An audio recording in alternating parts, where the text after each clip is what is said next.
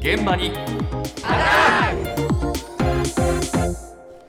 朝の担当は竹内島さんです。おはようございます。おはようございます。今コンビニで衣料品、まあ、衣服などが購入できる時代になりましたけれども、今ファミリーマートのある衣料品が大ヒットということで詳しく伺いました。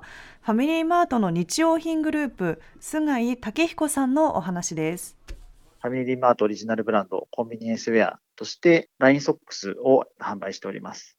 で、ラインソックスは、ファミリーマートのコーポレートカラーの緑と青のラインをあしらった、えっとラインソックスになっております。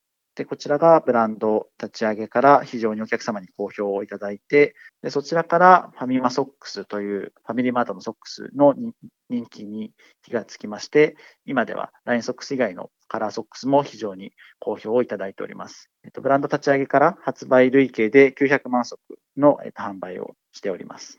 一足税込み429円です。ソックスを買いに来てくださるお客様も非常に増えているんですけれども、このぐらいの価格であれば、着用頻度の高い商品ですので、ついでに買っていただくですとか、コンビニで、まあ、プチギフトではないですけれども、まあ、友人にちょっと会うからというような形で、パッケージも非常にこだわっているので、まあ、そういったギフトなんかにもご利用いただいているって声を聞いております。うん。ファミマの靴下ね。はい。はあ。靴下が非常に人気と、はい、いうことなんです、えでこちら一部であはい。そうなんです。あの現物スタジオにお持ちしたんですけれども、うんこちら本当にあの人気でして、2021年の3月に全国で発売をスタートしまして、まあえっと一部店舗によっては取り扱いがない場合はあるんですけれども、ええ。まあ全国で1万6500店舗ある身近なファミリーマートでまあ販売をスタートしてから数ヶ月で全国で欠品するくらいの反響があったそうなんです。ええ。うん。でファッションデザイナーの方と共同開発した靴下ということで、ええ。デザイン性の高さが人気だそうです。このラインが入ってますからね。うんはい。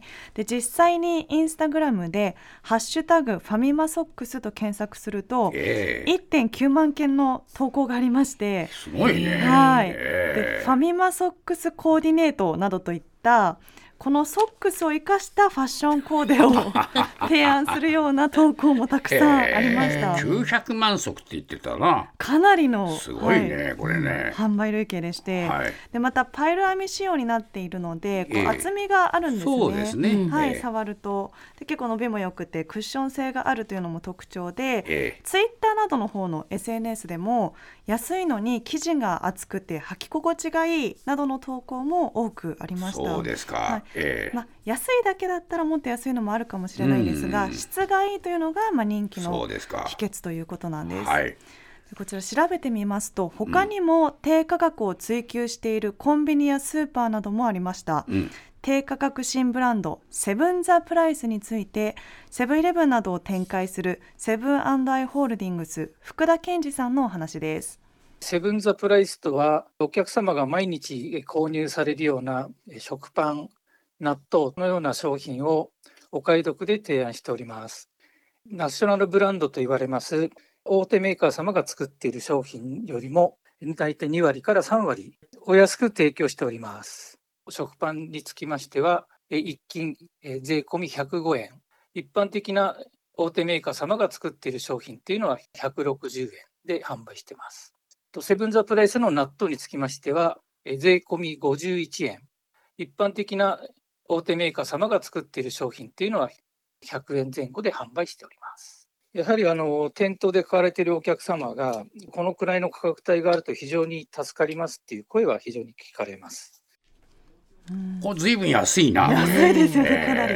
あのセブンイレブンといえば、ええ。セブンプレミアムのイメージが強いかもしれないですが、うん。こちらはセブンプレミアムではなくセブンザプライスということで、価格にこだわっているということなんですが、今年の9月から開始したプライベートブランドでイトーヨーカドーの全店のほか神奈川県東京北関東のセブンイレブン60店舗で扱っています。はい。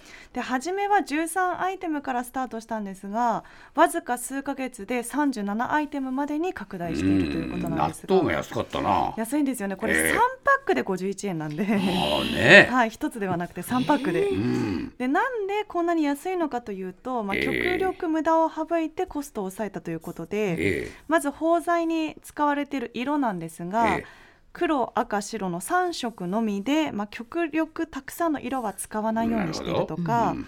品質に問題がない限りですと、まあ、この包材包みを薄くしてコストの削減をしている、うんあとは商品をお店へ運ぶ時のトラックを通常よりも大きなものでまとめて運んで物流コストを削減していると。おそれでもこんな値段になるなるもんなんだ。それでまずえかなりこう削減をできているということなんですけれどーも、はい。まあ、中でもこの助かるといった声が多かったこの3パック入り51円の納豆、ええこちらの安さにはもう一つ秘密がありました再び福田さんのお話です納豆につきましては、通常ですとタレが入っているんですが、セブンザプライスについてはタレをあえて抜いております。私もですね、実際納豆ってご飯にかけて食べないんですね。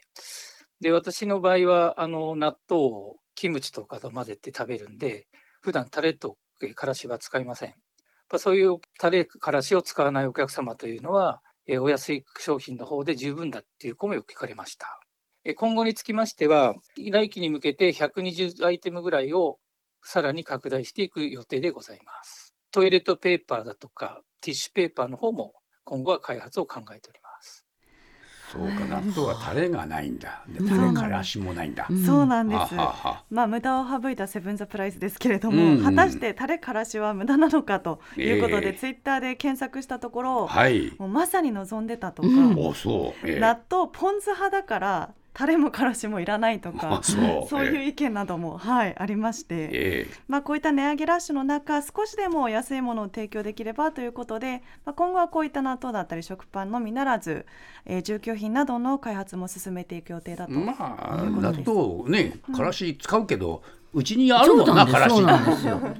そうだからチューブに入ってんじゃん。そうであれお醤油でも十分なんだよな。そうそうそう。だからまあそれで安くなるならその方がいいかなと思うし、食パンの一斤105円も安いよな。安いです。えーこういう身近なところで安いものが手に入るというのは、とても助かる人たちが多いと思いますよね。